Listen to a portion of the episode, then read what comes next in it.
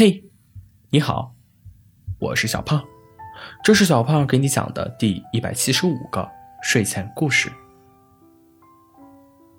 在一个由大自然的节奏所主宰的世界里，太阳以其雄伟的姿态升起，又以庄严的优雅落下。在这里，居住着一个羞涩的小鹿费迪南德，和一个坚韧的乌龟提比留斯。他们生活在森林的一角，那里绿色的树冠在风中起舞，银色的溪流唱出他们的永恒之歌。费迪南德拥有年轻的精神和烁烁发光的双眼，他渴望探索森林的奥秘。提比留斯以他的智慧之壳和耐心之心。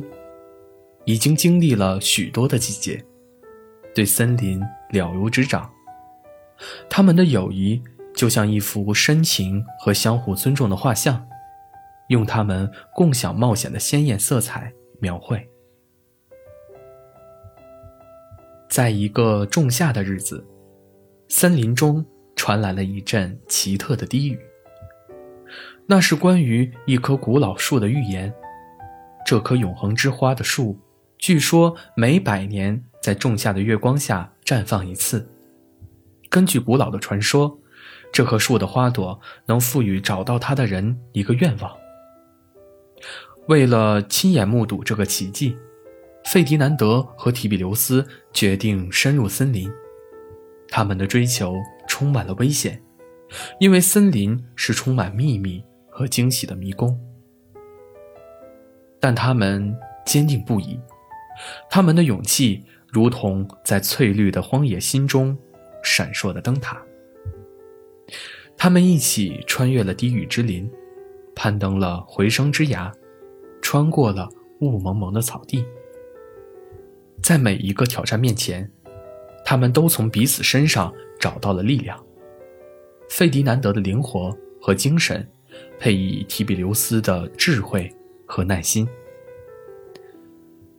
在森林的心脏地带，仲夏的月光下，他们找到了满树繁花的永恒之花。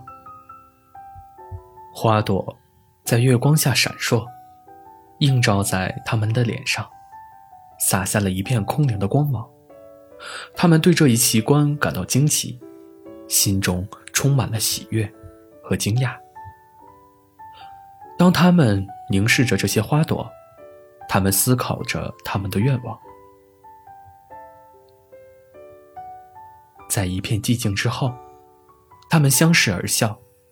他们意识到，他们并不需要一个愿望，因为他们的共同旅行给予了他们所渴望的一切：冒险、友谊，以及面对未知的勇气。他们的故事在森林之中回荡。作为他们友情和勇气的见证。于是，在森林的心脏地带，仲夏的月光下，他们庆祝了他们的旅程和他们之间深深的友谊。好了，故事讲完了。故事来自微信公众号“睡前故事杂货店”，我们下次再见，晚安。